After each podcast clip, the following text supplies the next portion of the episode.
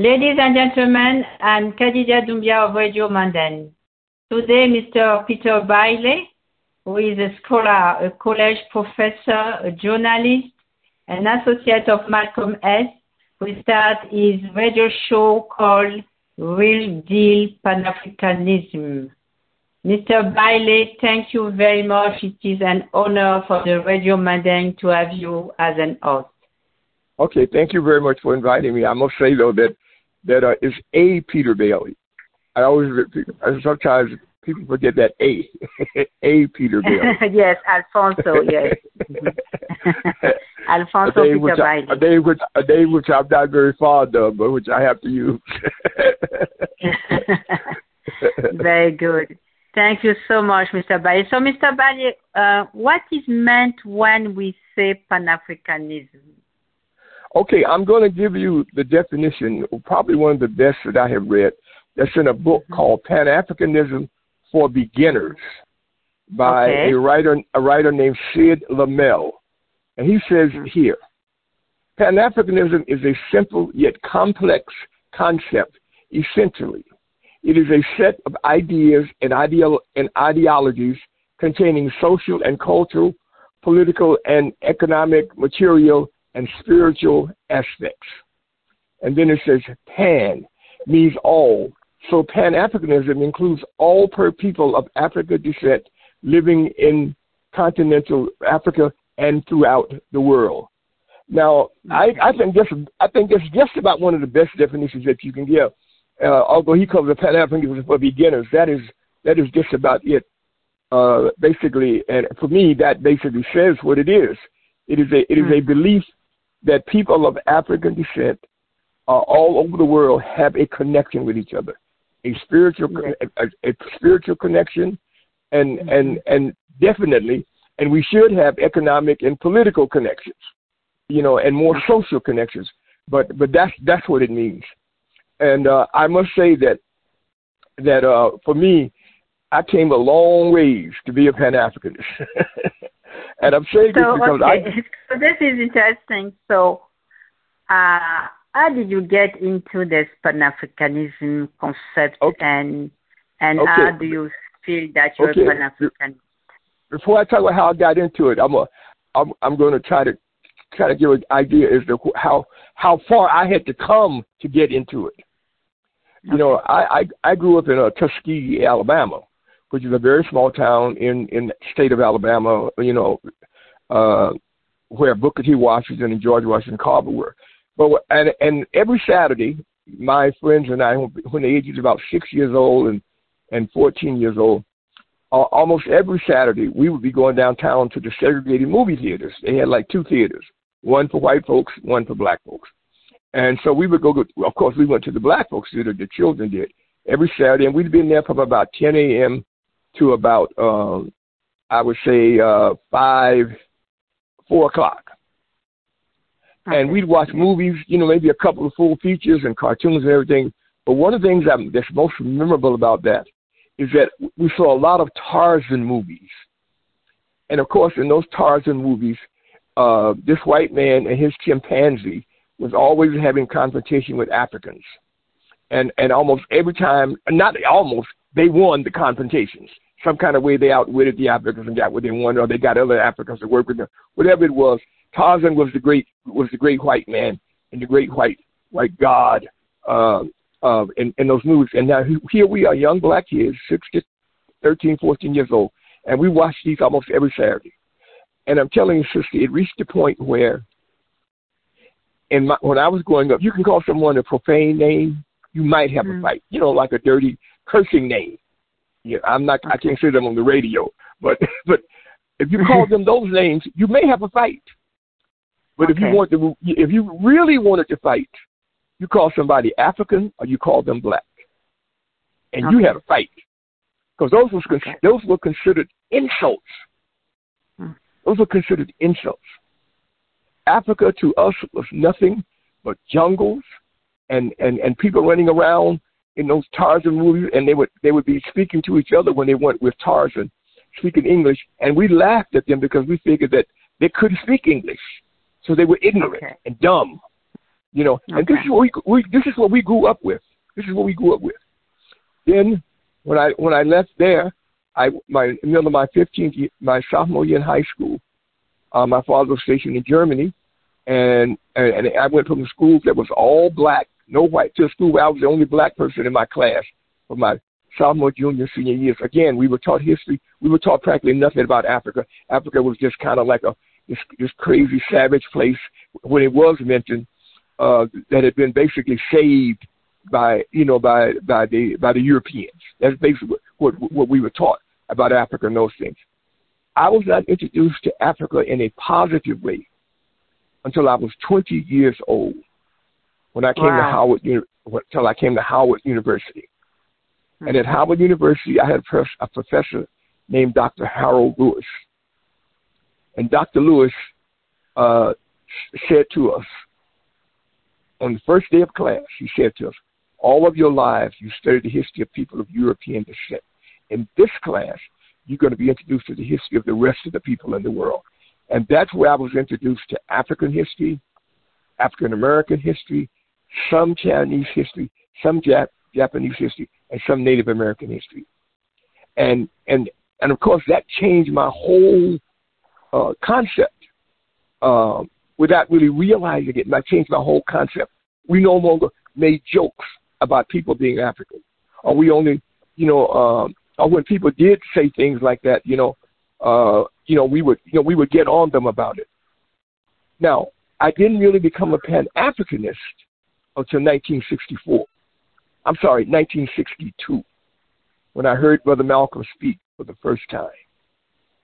And in that speech that he gave on 116th Street in Harlem, Brother Malcolm talked about history and he talked about psychological warfare. Those are two things I will always remember because those both of those were things history I learned a little bit.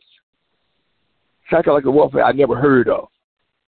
And he talked about those two things and, and that's where he introduced me at least to the whole concept of Pan Africanism. He talked about the absolute necessity of, of us, you know, people of African descent connecting with each other.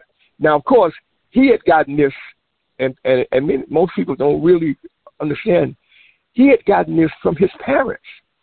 His mother was a Garveyite, you know, Marcus Garvey, who was a strong advocate of Pan Africanism in the early 1900s, 1920s, you know, he was a strong advocate of Pan Africanism, uh, and and his mother was a was a brother Malcolm's um, mother was a, uh, a, a correspondent for the Garvey newspaper. She was living in Michigan at the time, but she did you know was a correspondent for the Garvey newspaper, and that's where Brother Malcolm was introduced to the concept. He didn't know very much about it.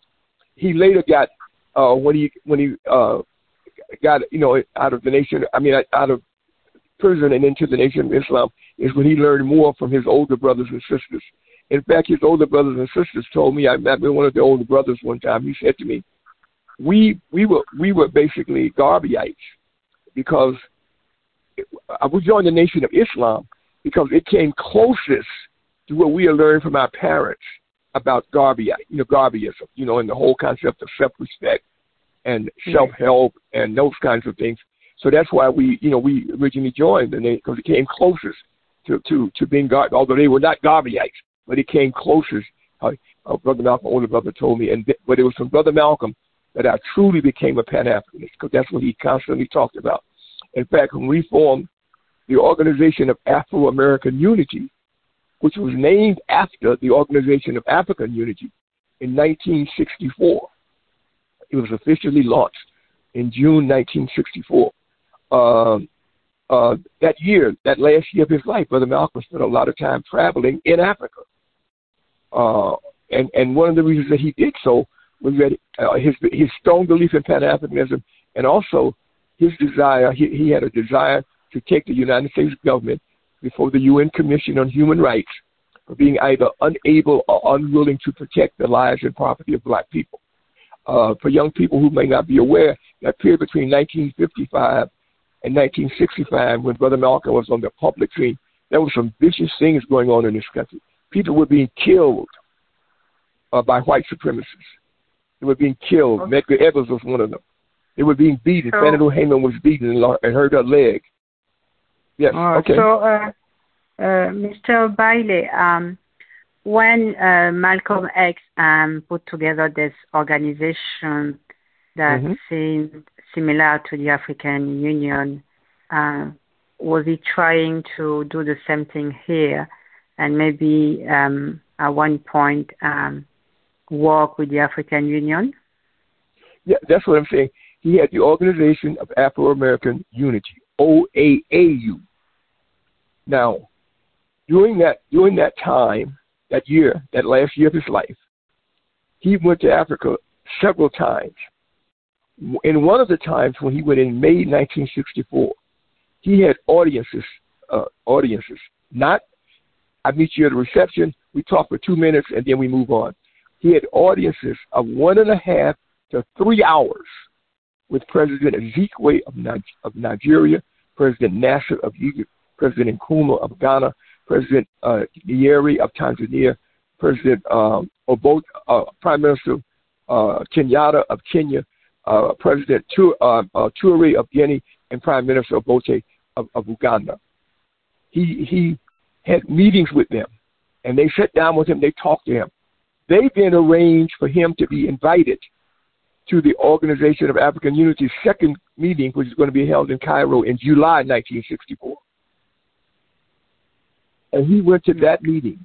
He went to that Okay. meeting, and he presented an eight-page document at that meeting, explaining to the his the African leaders as to the importance of a strong connection between people of African descent in North America and African people on the continent. Okay. Well, that that this point is powerful, very very powerful.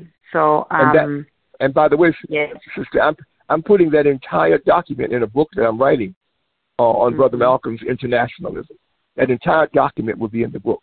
And by the way, as a result of what he did and the groundwork that he had laid, the African countries, and I think it was in September of 1964, I think it was. I have to get the exact date. But in, in, in 1964, the African countries issued a resolution condemning discrimination in the United States. That had never happened before, and it hasn't happened since. And that was a direct result of the groundwork done by Brother Malcolm. They lived they it's an Wow. eight-page resolution, which will also be in you know in the book. ex, ex, excellent. So um, this concept of pan Pan-Africanism, um, Mhm.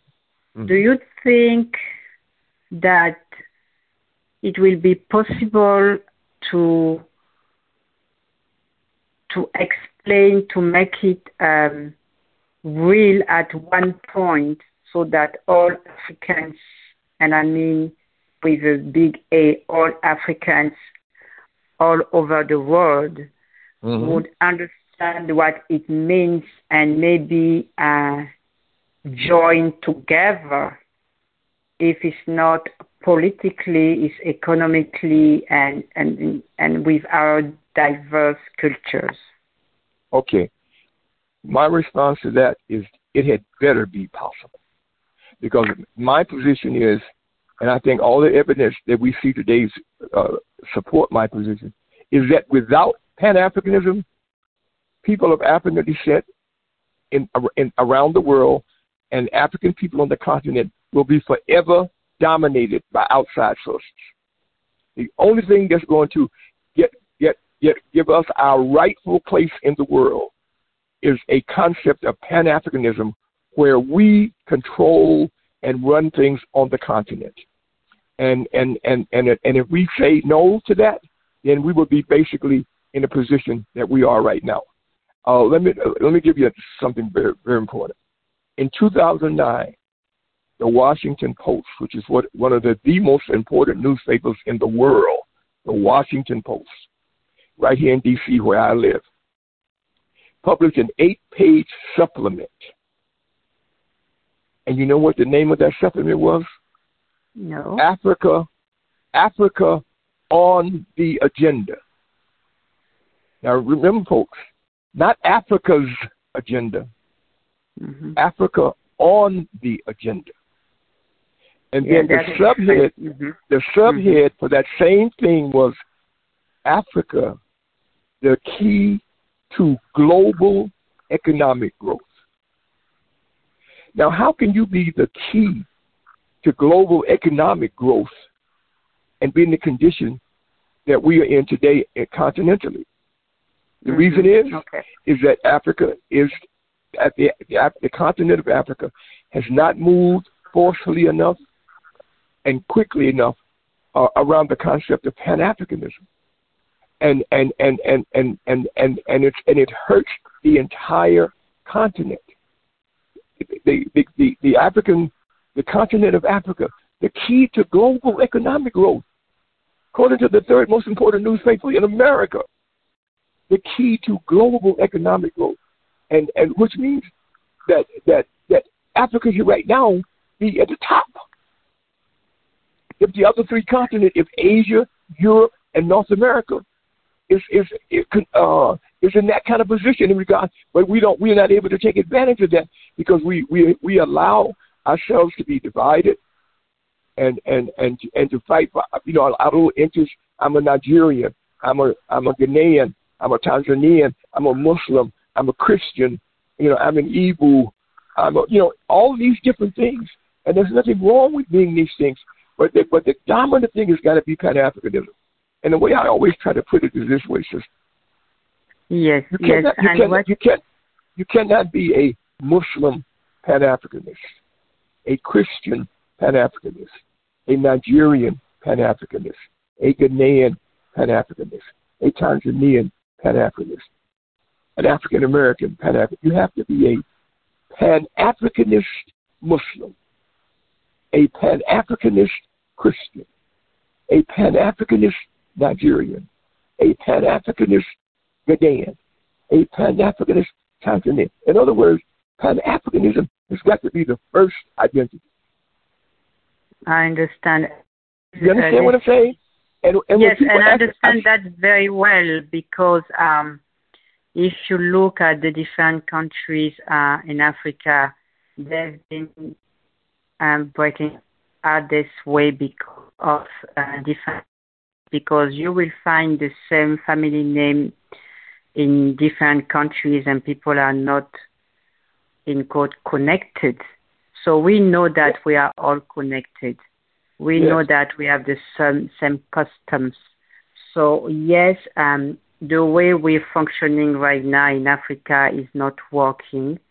The leadership is not understanding, or if they do, they they don't have enough um, willingness together, you know, and to um, confront certain situations, unfortunately, for the populations.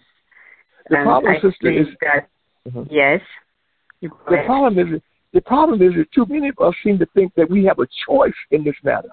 And my position is we don't have a choice. We will either do that or we'll be forever exploited by the other continents. It's not, a, it's not you know, like, oh, we have a choice. No, we don't.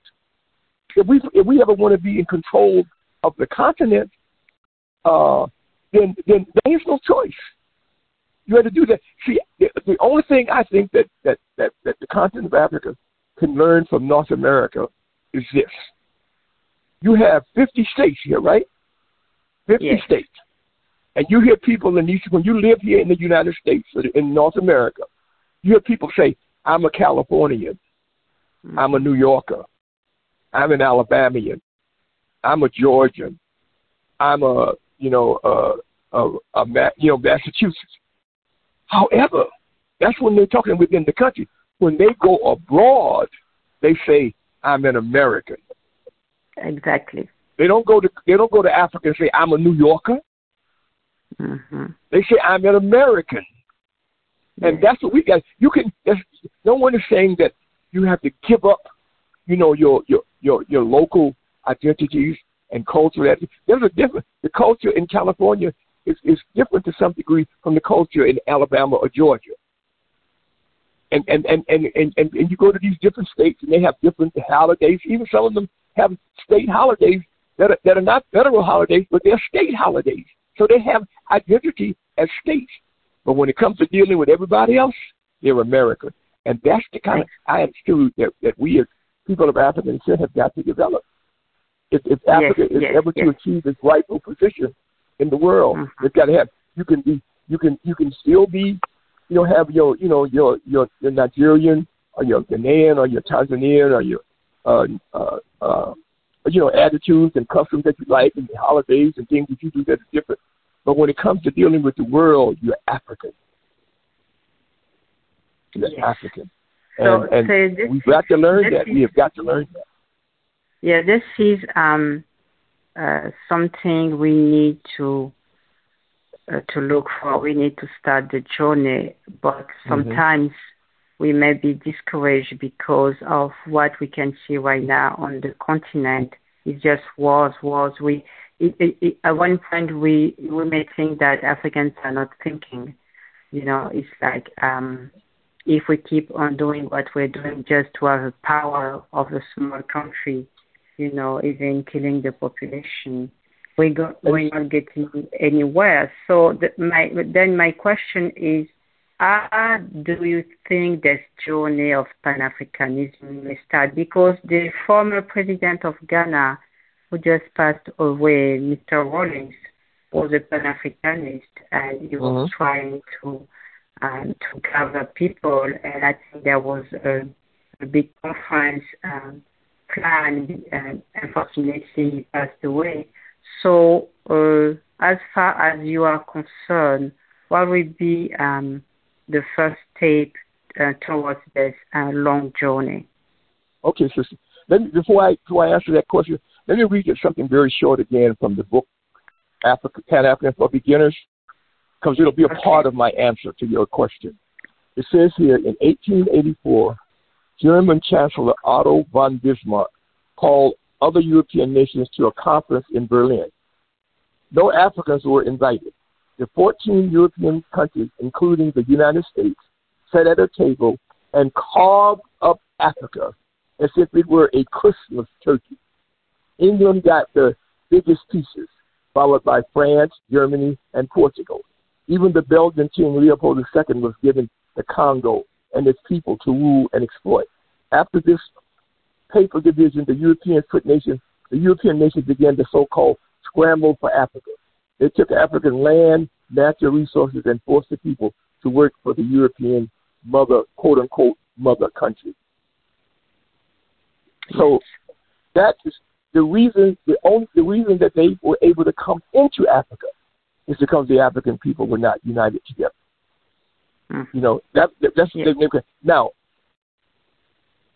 I think sometimes when we organize, and I'm talking about here, both here in North America and also on the continent, sometimes we figure that we got to get everybody out of out the, the masses before you really get something serious. But no, what what I think one of the first things that we that, that needs to be done on the African continent and also needs to be done in North America. Someone should call a conference and say, if you believe in Pan Africanism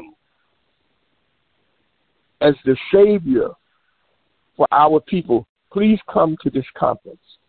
If you don't believe this, stay home. We're not. we- This conference is not for us to try to persuade people or to get other people. This is for the true. You first have to organize, sisters, the true believers. And I think all over the African continent, this is also here in North America, they are true believers in the concept of Pan Africanism. But they all they're scattered all around. Yes. And they Mhm. rarely nobody rarely pulls them together. And I'm saying that this and, and, and it's got to be made clear. This is a meeting for people who believe in. So- So we're not going to spend our conference explaining what Pan Africanism is. Don't come to this conference if you don't already know that.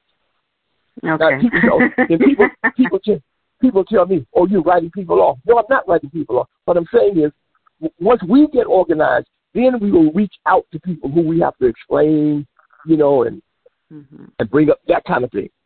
But you first organize the true believers, So, and and, and both on the continent. Yes. So if today I say, okay, uh, Mr. Bailey, uh, I can give you a space and to organize a symposium on Pan Africanism.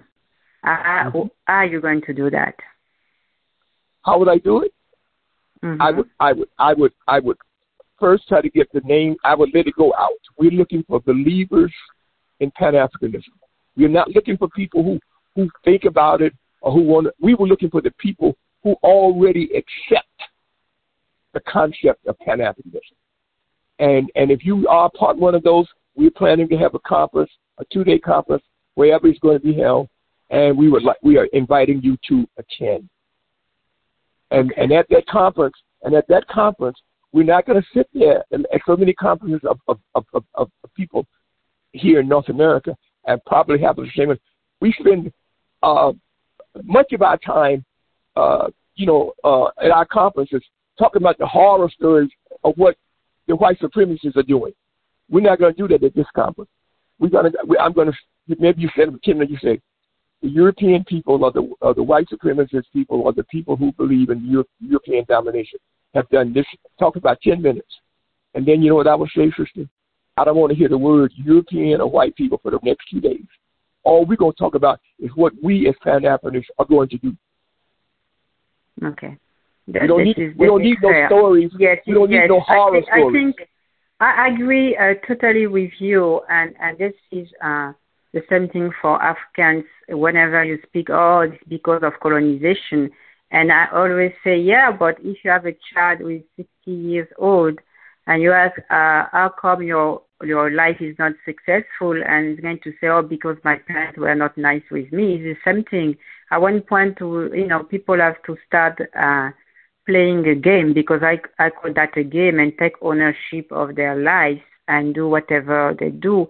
So That's Africans I mean. here or Africans on the continent have to stop complaining because at the end of the day, I will not keep on blaming Europeans because they are clear with us. When they come mm-hmm. somewhere, it's because they need to get something. So if right. you are at the table with them and and and and, and you're you're discussing, and defend your your your your belongings, defend your point of view. My father used to say that the problem with black people is like they they want they like to be loved. It's not a matter of being liked or loved. You have to do what you have to do for yourself and stop blaming the others because the others are clear with with you. So don't no. every time something happens you pretend you're surprised, you know, and this is not correct. Yeah, right. Is, That's why I say I don't say I don't say like I said. What I would do, I would maybe have a, let's say you have a two day conference. Mm-hmm. I would spend maybe the first fifteen minutes telling about the, the things that the Europeans or the or the colonializers and you know have done. Mm-hmm. The North Americans, mm-hmm. I would maybe fifteen, and then when I finish those fifteen minutes, I would say, now that's it. Mm-hmm. Okay. The rest the rest of the time we at this conference, all we're going to be talking about is what are we going to do as a people to promote and protect our interests? Our economic Mm-hmm. interests, our cultural interests, our educational interests, our health interests, our communications interests, our legal interests, our technological interests, our political interests. What are we going to do to promote and protect those? And and, and we're not going to sit here and, and, and spend two days weeping and wailing, talking about how bad Not, they yes, did. this is, we already uh, know is, that. Yes. We already that would be know a waste of time. And then Waste- and all all time, the. Europeans, all the Yeah. the Caucasian people are not bad people. So let's not waste Right. time co- complaining and Right. accusing people. You know, We already I- I- know. We are. If you're a Pan Africanist, you already know what they have done. So there's no reason Mm. for us to spend two days talking about what they have done. If you're a true Mm. Pan Africanist, you already know that. So you Mm. did not come to this conference to talk about what they have done. When you talk about what are we going to do yes, to promote absolutely. and protect our interests. That's that's my position, man. I'm, and and uh, I and I and I really truly believe that that is. I don't care if you don't Okay. if you don't get but 20 people. If those 20 people are serious, they can do something. Okay. Serious So, people um, can do things, man. Yes, absolutely. I mean, this is the word serious. You have to be serious about what you do, what you believe in. It's not just as being in your living room and have a casual discussion, you know. If it's, Yes. that, that's the case, Yes. don't waste people's time. I agree with you. And it's not just with Pan Africanism, it's with everything. We have to be serious about what we're doing. So what will be your hope uh, today, Mr. Alfonzo Peter Bailey? As a matter of fact, ladies and gentlemen, we are today with Mr. Alfonzo Peter Bailey, who is a scholar, a college professor, a journalist, associate of Malcolm X on his new show called Real Deal Pan-Africanism. I am Kadidia Doumbia, co-host of this radio show. So, Mr. Bailey, what will be your hope uh, today for this concept of Pan-Africanism? What uh, do I, you see coming? What I, well, what like I said, I hope that sometime in the next year or so, on both the maybe in the continent and in North America, especially, and and also maybe you know people there are people in Europe and South America fine, but especially in in, in on the continent and North America. And I and I think there's one thing that we should start doing too, man. We should start calling at least the Pan Africanists. We should start calling this North America and not the United States, because this is a continent. This is not a country. Mm-hmm. When you deal with North America, you're dealing with a continent. That's why Abraham Lincoln fought the Civil War. If Abraham Lincoln had lost, if, if the North had lost the Civil War, I, I strongly believe that this continent would now probably be maybe about 20 to 25 countries. California would be a country, Texas, New York would be a country. You see what I'm saying? Yes. So mm-hmm. the first thing you got to understand is that when you're dealing with North America, you're dealing with the continent of North America. And no country can effectively deal with a continent. Only the continent of Africa can deal with the continent of North America, the continent of Europe, and the continent of Asia. Only the continent of Africa can do that. No individual African country can do that. And so, okay. and if, and that's what if and if you if you accept that and believe that, then you please join us at this gathering that we are having in maybe let's say plan it for a year, take a year to plan, you know, sometime in in maybe the fall of excuse me, uh of the spring of you know of 2022 or 2023 or something like that. Uh, you see what So that's to me yeah, is what so, we need. We need. We need so so what you say is very important. So let's let's give you a challenge. So let's the Modern Backstage Media Group give you a challenge to organize mm-hmm. at the end of the year a symposium on Pan Africanism. Yes. Think about I, I, it. I can, oh yes, definitely, because I have okay. I have sufficient uh, uh, Pan Africanist colleagues here in in this in in, in North America that I mm-hmm. think we could pull something like that off. Let's say maybe in the the you know the late fall uh, okay. of 2022. Okay. The late because fall of, of, of 2022. The the the the the the group is always uh, looking for challenges in in any area, every area. So that will be another challenge for the Manden. So but like uh, now, but you must also remember now, Professor Bailey on Thursday, this coming Thursday, February 24th, will be 84 years old. oh, okay. Congratulations. So he, I mean, let's be that. no matter how enthusiastic you are, at 84, you, you can only do so but, but I know, I know. That's why I always, I'm always diligently looking for young Pan Africanist oriented young people. You know, whenever I meet anyone, I go speak at a university or, uh, uh, get response to an article. I always try to get, you know, give them a, how they can contact me or I contact them.